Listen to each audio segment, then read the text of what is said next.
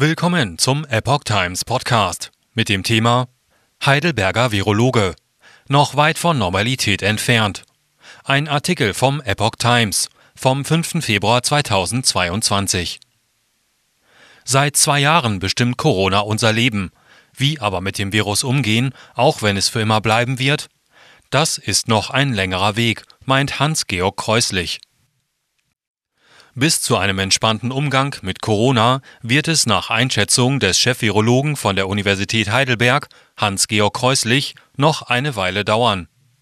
Ich glaube, wir werden Normalität nur dann erreichen, wenn wir anerkennen können, dass wir mit dem Virus umgehen können, auch wenn es weiter bleiben wird, sagte Kreuslich der Rhein-Neckar-Zeitung. Wir müssen in Zukunft in unsere Köpfe bringen, dass Corona auch eine gesellschaftliche und politische Normalität wird und nicht nur eine medizinische Normalität, auch wenn es krank machen kann, sagte der Mediziner.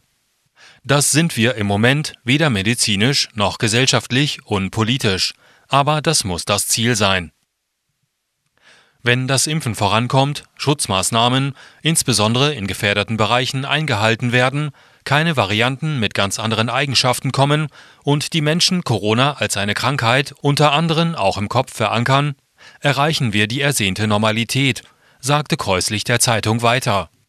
Aber ich glaube, daran müssen wir noch arbeiten.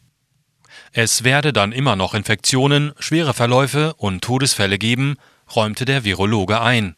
Aber die gibt es auch bei anderen Erkrankungen.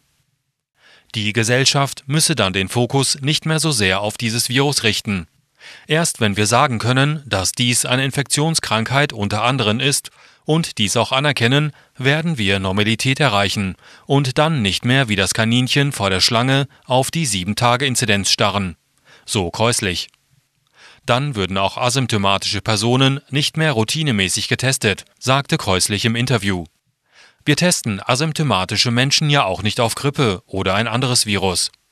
Gleichwohl sei Corona eine Krankheit mit einem anderen Verlauf.